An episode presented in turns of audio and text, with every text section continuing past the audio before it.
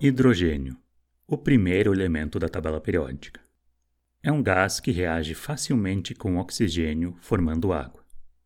E é justamente a origem do nome hidrogênio, aquele que forma água. Hidrogênio. Você raramente encontrará hidrogênio puro por aí. Uma forma interessante de se obter o gás hidrogênio é em uma reação entre um metal e um ácido. Quer observar essa reação?